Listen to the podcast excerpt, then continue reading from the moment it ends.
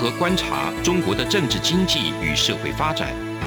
世界各国又是如何看待中国的影响力？而两岸间有哪些焦点议题与新闻事件？深入解析，多面向的透视中国。欢迎收听《这样看中国》。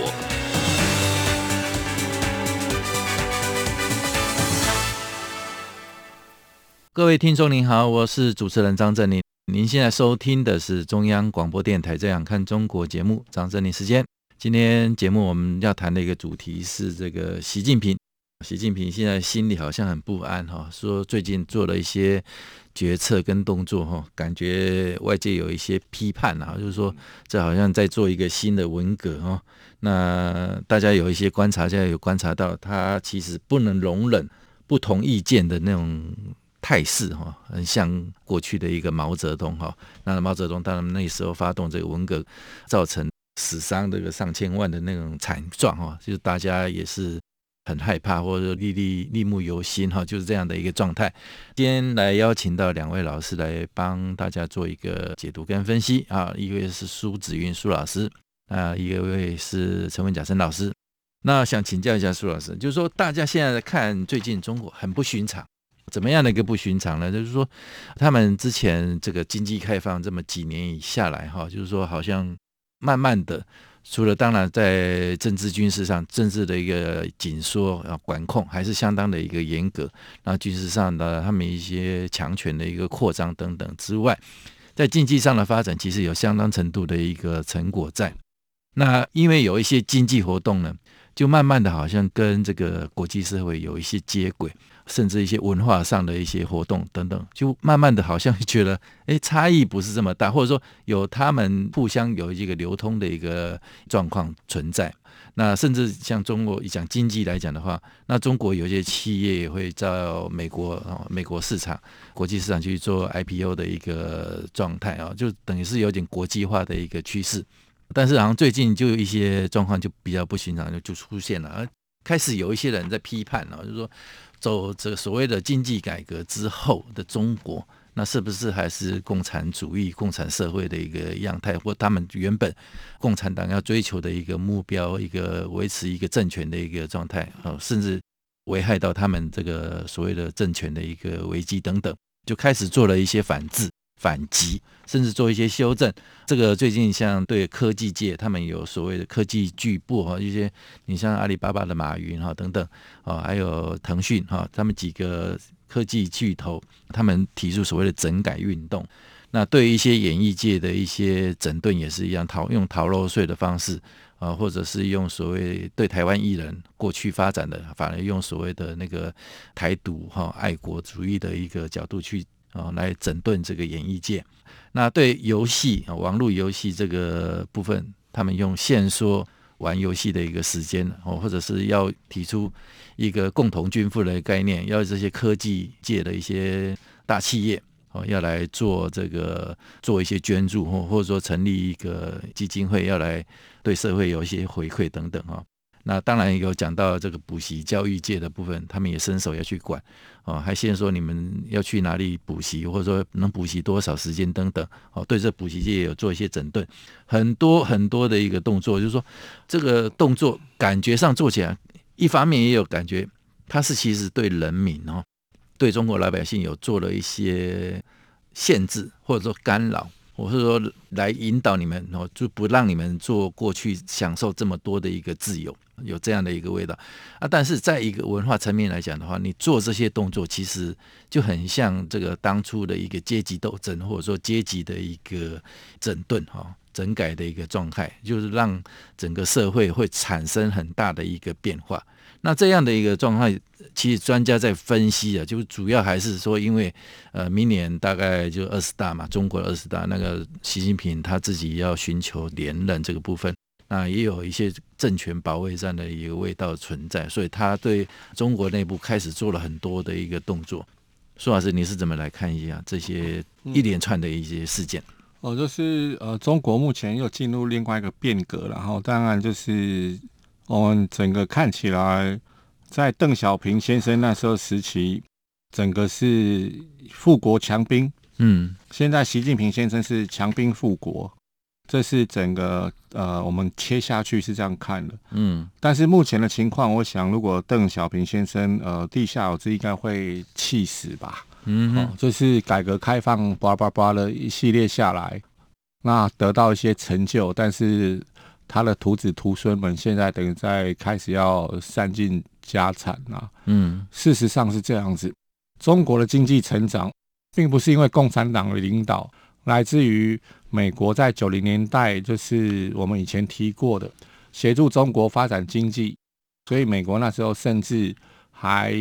哦，就是给中国就是 MFN，就是最惠国待遇，嗯，黑什么意思？零关税，对，比这个 CPTPP 还要优惠哦，嗯哼，没有那么多的条件，反正就是只要从中国大陆进口，通通零关税，扶持你，意思就是我让利啦，嗯，哦，啊，你们就是一方面符合当时克林顿政府的价值观，就是啊。人权很重要，我先帮你改善经济的人权，经济也是一种人权。嗯，等到你们经济发展以后，再去谈政治的改革。嗯，他认为这样可以让中国融入国际的规则，那就可以避免战争。嗯，哦，这是美国的当时的一个大战略，用包容的方法协助中国改革。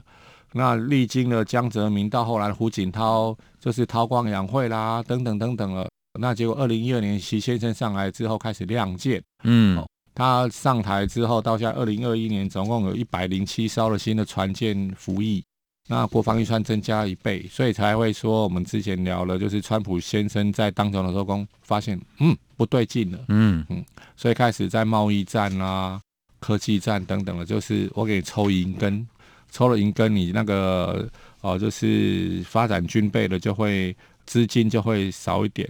科技封锁了，那你就比较不会把新的科技装在那个装备上面，或是监控人民。嗯，这是整个大的架构。那在中国目前在整顿这个企业，还有就是甚至是演艺业等等，其实一样，就是照中国共产党逻辑，一切都是党给的。嗯哼，这个就是党的那个恩惠。嗯。嗯所以在这种情况下啊，就是对于中国这些事情，我只能说是政治经济学了。在中国没有纯然的那个市场经济，中国共产党就是最大的一个集团公司。哦，习 习近平先生是中国市场最大的 CEO。嗯，那你们这些企业还敢跑去美国 IPO，想要逃离我的那个控制等等，怎么可以容许这种事呢？哦，所以就是整改开始了。嗯，那除了这些，就是政治上的那个就是立场之外，第二个是中国它需要经济上的新的来源，所以国进民退。嗯，哦，这个意思就是，嘿，你们这些养肥了这些民间企业，就拿来那个杀吧，就变国营企业了。嗯，直接收归，用这种呃巧取豪夺方法啊，让那些 CEO 自己退休吧。时候到了。被退休啦，哼，嗯，那就是当然就接手喽，嗯，那第三个是政治上的威胁。中国共产党只有九千多万的党员，我看了看算了算，这些艺人啊，或者是什么阿里巴巴啊，或者是腾讯啊，滴滴打车啊，嗯、哦，那有些企业的会员是上亿的，对，哈，比胆还大。你怎么在中国的境内有一个这种组织？会超过中国共产党，在得了？这种潜潜、嗯、在的不稳啊！嗯、我要维稳，你这样潜在不稳啊！嗯，好，所以你从这些零零总总，你可以多一叠去反映出这个拼图。为什么在中国两个艺人的粉丝群互相的那个呃，就是叫骂？嗯，中国共产党立刻把双方都解散掉，等等。嗯，因为它会形成一种氛围。是，这叫做另外一种群聚啦。我们讲的群聚是防疫的，嗯，他们是怕这种群众的群聚。那这这是中共的 DNA 啦，就是在两千年的时候，为什么那时候所谓的法轮功的事件？对，这是因为怎么可以有个组织会这样子号召这么多人民呢？怕人多，哎，哎，所以就是就是预防于万一。那之后呢？呃，另外一个指标是那个所谓的直销，就是早期的直销公司要进入中国不许，对，因为直销是直销是一个。头，然后去找下线，嗯，下线再找下线的下线的下线，嗯，哦，那你是在经营那个什么政治组织，是不是？你现在在卖东西，哪天那个反了，你要传递这种政治的讯息就非常容易了。所以呢，现在我称中国那边是一个数位文化大革命。嗯，他就是在这个所谓的维稳的心态之下，掌握了一切的权利。以前的中国共产党是集体领导，对，现在已经呃走向一人党。嗯、那下面的人纷纷表忠，宁左勿右嘛，所以我们才会看到战狼外交这种极端化的。习近平同志看了看你苗头不太对，来讲个三可：可爱、可敬、可信。嗯，也不喊一喊，下面还是照常我宁左勿右。嗯、你不能说我错呗？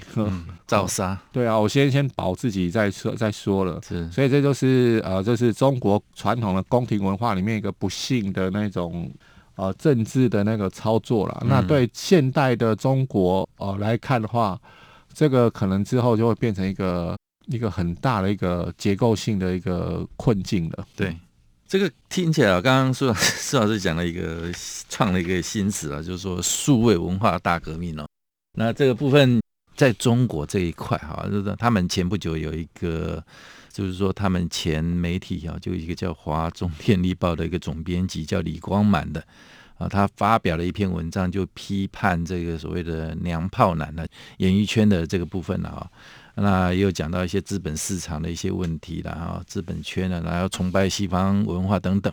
而整篇文章讲起来呢，其实他呃相当程度就是在这让大家看起来，他其实几乎在主张哦。他觉得中国需要第二次的一个文化大革命，那这种论调跟这种主张一出来哦，那结果居然这个被人民日报来做一个转载啊，人民日报来转载这个东西，就有大家就觉得好像一个风向啦，或者就觉得很关切啊，这个到底怎么一回事？怎么会是这样子呢？那是不是党的一个政策跟主张呢？那。对照之前哈，有一些陆续针对这个演艺圈呐，还有一些科技圈哈，那个网络游戏的一些整顿跟线索等等，诶，感觉上好像有慢慢有那个氛围。那这个氛围呢，就是让大家也让一些所谓中国内部的说温和派啊，就比较他们用不寒而栗的那个四个字来形容，就觉得诶，不对啊，苗苗头有点不对，到底是怎么一回事啊？那最终其实在这个样的一个所谓要不要来第二次的文化大革命，或者说。名词上不要用文化大革命，但是事实上他们其实做了很多类似的一个动作哈。那其实在中国内部也有一些开始有一些论战了哈，包括一些名名人啊，或者说一些意见领袖等等，他们也有做一些不同的意见意见表述。所以呢，相当程度是不是显示说，呃，这其实在这个所谓的二次文化大革命这部分，大家是有所保留的，因为毕竟那个。那个年代那种惨状哈，大家记忆犹新嘛哈，所以会有这样的一个状态啊。但是事实上，一个政策跟一个修正是看起来是势在必行啊。那到底这个修正会是怎么样的一个走向或怎么样哈？那我们节目休息一下，那请这个陈文甲陈老师来再帮我们做一个分析。好，节目到这里先休息一下。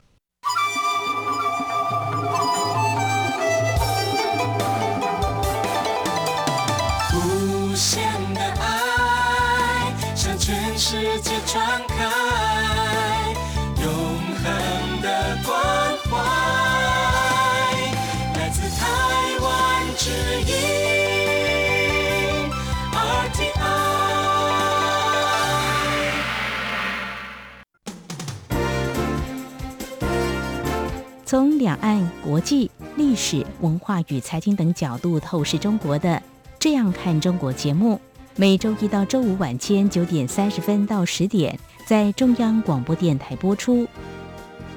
如果您对《这样看中国》节目有任何收听想法或意见，欢迎寄信到台北市北安路五十五号，也可以透过电子邮件的方式。节目有两个信箱：二零二零 at r t i 点 o r g 点 t w，或是二零二零零二零三 n e w s at gmail dot com。再次谢谢听众朋友们的收听与支持，请持续锁定每周一到周五晚间九点三十分到十点播出的《这样看中国》节目。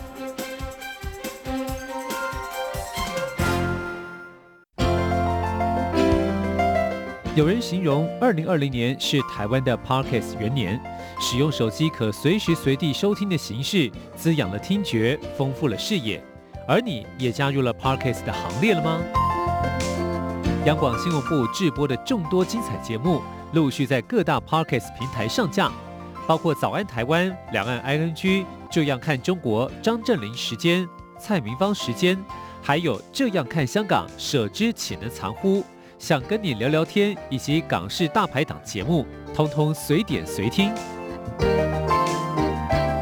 欢迎透过 Sound 声浪平台搜寻央广节目名称，就可以收听到精彩的央广新闻节目。快拿起手机，让我们在 Podcast 平台相见。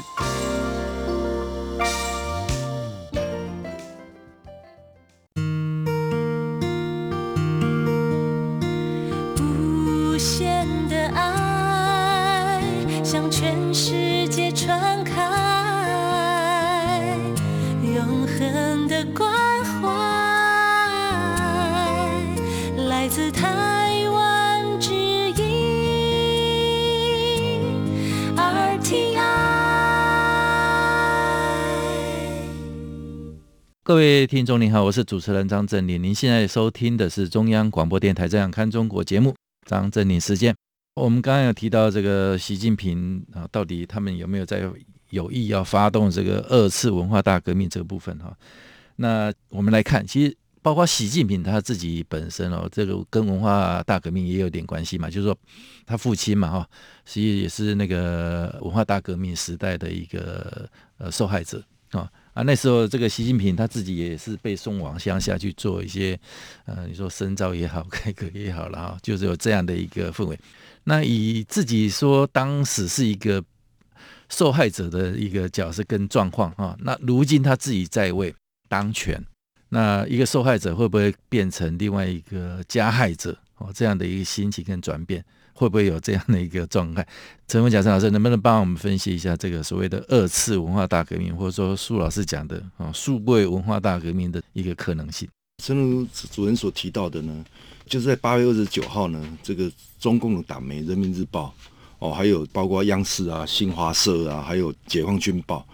都一一转载了一篇文章，叫做“每一个人都能感受到一场深刻的变革正在进行”。嗯哼，好讲他强调变革。嗯，那。其实呢，这个就我想到当初在这个文化大革命，其实它的真正的一个点，也是一篇所谓的五一六通知，是一九六六年的五一六通知。嗯，当初呢，这个是所谓的，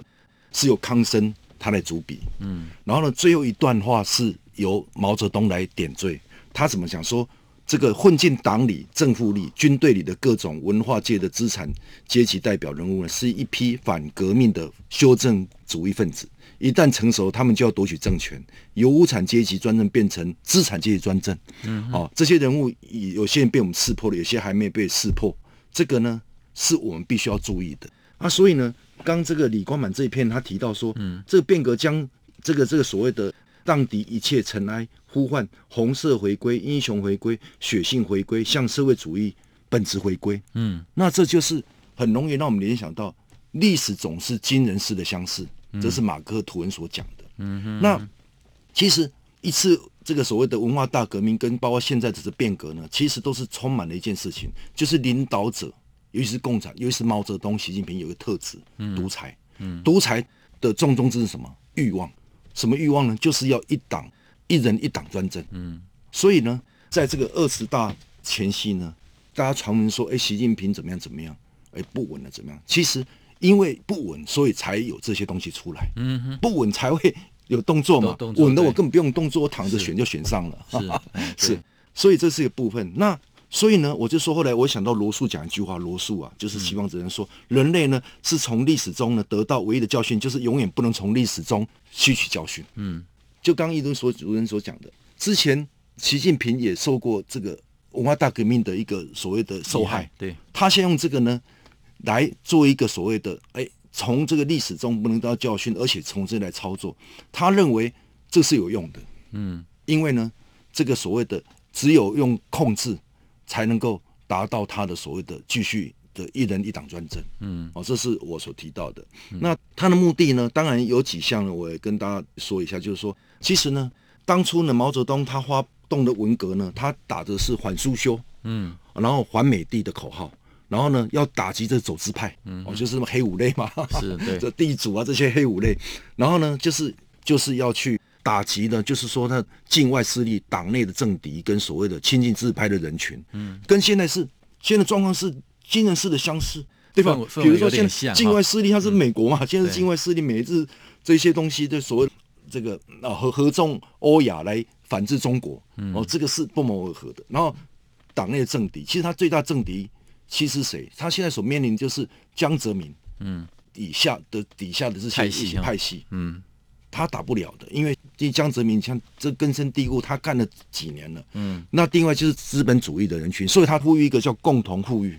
这个资本呢已经超过他的掌控了，嗯，所以必须要做这个动作。那所以呢，我们讲说，不然就把这变成是一个新文革或是二次文革。那他会主张这个，当然是有一个东西就是。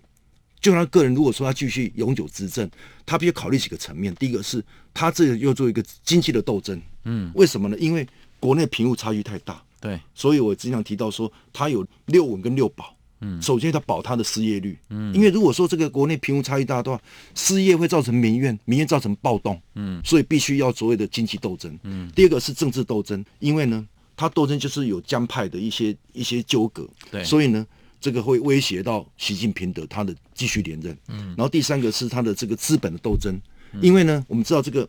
民营这个全资本太大，富可敌国，像什么这个滴滴出行这些东西，嗯，哦，这些他资本都很大的，嗯哼，包括这个所谓补习业这等等东西，他也要认为说，哎，我他你超过过我了，就像为什么好轮工当初被打压，因为他的人数竟然比共产党还多，是。他害怕了。所以江泽民就要打压，嗯、然后第四个就是要做一个国际的斗争，嗯，因为你看这个就像讲境外势力，这美国啊、日本啊这些对不对？欧洲这个印就像苏老师所讲的，现在这个阿克斯起来之后，接着就四方会谈，接着就是五眼联盟，这些对他是很大的压力，嗯哼，所以他除了从必须要从这个部分来做一个变革，来所谓的以他为领导中心来巩固，这个是不要让这个底下人造反，嗯，他才能全心全力来对。这些哎，这个国际斗争，然后呢，再加上一个什么，他的这个思想的斗争，为什么呢？因为其实说真的，网际网络之后呢，就像这个书我讲的一个数位革命，是。网络之后，像你看现在是不是像赖，大陆也也不让你弄，Google 不让弄，苹果不让你弄，嗯，他就怕我们西方的这个 这个是会影响到他，所以会影响他的政权，他自然而然的他就是用这几个部分呢来来做一个有效的一个。用发动另外一波的所谓文革，嗯，哦，其实文革就是以文革之时来行他巩固他的权力之时，嗯哼，那所以呢，从这个角度来看呢，我们也要持续去观察它的变化，嗯，因为这个其实苏东坡一夕就变天，嗯，那这个状况怎么样，我们也很难窥见，因为毕竟呢，这个中共的这个斗争，它是以斗争起家的，嗯，哦，就是。党的路线啊，什么统战啊，统一阵线，这些东西怎么样？就是敌人敌人就是朋友，对这个方式来进行一个有效的结盟。嗯，那到底会怎么样啊？我觉得可能呢，这有有待我们观察。那实际上呢，我是相信，在这个五一六发布之后，就马上开始文革的进行。嗯，那这篇所谓的这个李光满写这篇呢，其实是不是也可以做一个他发动另外第二次的这个文革？来做观察点，嗯、那我觉得是有可能的，因为如果变革不成，他就用武力来镇压，是，发动另外一批所谓的这个这个红卫兵来怎么样，嗯、来从舆论先行，是，所以这个部分是我们值得观察，这、嗯、是。听起来跟神圣有时候那个不可预测性太高了，对。就是说也蛮可怕的，就是如果走到这条路上的话，嗯、那中国这几年的一个经济改革的一个状态哦。甚至说，最近也有嗅到一种味道，就是说，好像中国慢慢又走回那个锁国的那个味道了，就把那个人民隔在这个国际社会之外，哈，就有这样的一个味道。那这一切呢，就好像感觉说，都是为了二十大哦，那个以习近平为首的这一人一党以这个专制的一个状态下，那他们可能是维稳，哈，政权维稳，然后二十大即将到来。刚陈老师也有讲到说，其实共产党又是斗争起家，你斗争不只是呃要斗外面啊，自己内斗也是一个很大的一个因素哈。那刚刚也特别提到说，像前总书记江泽民的一些派系哈，余孽，你说用习近平的角度来看，他是余孽，呃，那或者说这个这前政治局这个常委曾庆红的一个势力，其实这些是所谓反习派的一些势力啊。最近是不是有一些动作，或者说他在防止这些势力的一个串联跟集结，然后才做这样的一个动作？那这部分苏老师怎么看？我想这是中国共产党他们生存必要的养分呐。嗯，不管是内斗或者是所谓的外斗的部分，他这样子才可以塑造就是一个伟大领导人之所以存在的价值跟必要。是，这是一个他们的本质。那现在只是因为二十大的关系，所以呃，就是徐先生他特别需要这些哦、呃，就是精神上的那个动员。那第二个就是红卫兵，其实现在已经存在网络上了，就是数位红卫兵，就小粉红嘛。嗯、对，小粉红。对，那这些小粉红有些是组织的很清楚，中国各个高校，就是我们所有的大学，它有所谓进步舆论的那个青年，嗯，哦，就是会召集这些就是大学学历的一些党员，嗯嗯，或是准党员做考核。嗯然后让他训练文笔，嗯，然后在那个网络上面就是进行一些政治上的一些宣传，嗯，所以他这个是已经是红卫兵的预备队了。哇，这个已经成型了，就是对，随时就是可以那个哦，就是变成一股集中攻击某个派系等等的力量。再来就是正规的拿枪的枪杆子的，他五大战区的这次改革有几个特色然后，嗯。第一个就是名义上是年轻化，其实是去越战化，也就是说解放军这个有他们重视这种实战经验的这传统等等的。那这一次上来了，除了东部战区的是还是老资格之外，其他四个战区全都是一九六零年后了。嗯，那意思就是这个要掌握住枪杆子。是。那第二个掌握住地面部队。这一次五个战区的司令员全都是地面部队，都是陆军啊。嗯哼，哦，连以前一个摆设南部战区摆个袁玉博这个海军出身的上将，这次也换掉，全都换陆军的。嗯、为什么？就是替那个二十大铺陈嘛。嗯、因为你掌握地面部队，就是等于是掌了枪杆子就围住那个政权了。对，嗯，这是同样意思。那第三个的部分就是，呃，这个战区的改革，这一次很清楚的。所有的政治委员哦，还是一九五零年代四代没有了解老老派的，嗯，所以他就是用这一种就是解放军内部的这种组织的派系，继续去玩他的平衡。嗯、对，所以我想就是呃，中共可能还是要嗯，嗯，还是期待他们真正可以去反省跟改革啦。虽然我觉得机会不大，但是还是要提醒一下。这种一人党一人党，其实它很像昆虫的组织，哦，哦，就是像虫族一样，就是一个女王蜂或是一个蚂蚁头，嗯，嗯，那一人这个头头要是说万一那个龙体欠安等等的时候，那整个组织就瓦就瓦解了，了，对，嗯。嗯，所以我是一点都不怕中国共产党，就是中共他们这个部分，因为他看似强大，但是就像个昆虫一样，太脆弱了，嗯，哦，头头没了，就整个。那个什么鸟兽散了，对，OK，就像前面的例子，就看苏联嘛，哈、嗯，苏联的一个解体也是一夕之间的哈，就是说这个部分呃，感觉很遥远啊，你期待中国有有一个比较实际的一个大的改变，感觉很遥远，但是实际一到或者说某一个触发点一触发到的话，那整个崩溃啊，那垮台也是相当的快啊，所以也有我们就观察下去吧，哈。感谢两位老师的一个分享。那以上就是我们今天中央广播电台《这样看中国》节目，谢谢。是阳光，了世界之窗；是阳光，翅膀环绕着地球飞翔。